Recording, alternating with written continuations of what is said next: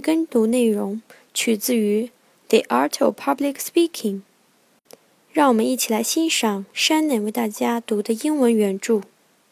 A rich, correctly used voice is the greatest physical factor of persuasiveness and power, often exceeding the effects of reason. 在今天的句子中，需要注意的第一个单词，correctly，正确的、得体的， 作为副词应用，correctly used，表示正确使用的。第二个单词，physical，物理的、身体的。第三个单词，factor，因素、要素。第四个，persuasiveness，说服力、信服。这里是名词，它的动词是 persuade。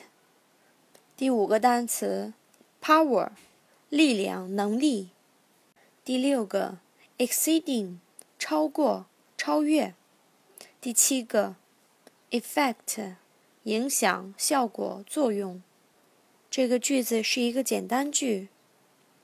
一个丰富、正确使用的声音是最大的物理因素，在说服力和力量上，经常超过理由的效果。在这个句子中强调了嗓音的重要性。大家都知道。在说服力和力量的影响因素中，理由是非常重要的。很好的理由可以使你的论点更加的具有说服性。但是在这个句子中，一个饱满、正确使用的嗓音，甚至能够超过理由的效果。在 Chapter Twelve 第十二章的内容中，作者强调了 the voice 的运用。这本书。对我们未来进行演讲以及口语表达起到了非常重要的指导作用。Let's read it together. A rich, correctly used voice is the greatest physical factor of persuasiveness and power, often exceeding the effects of reason. 谢谢大家收听我们今天的内容。 This is Amy and Shannon.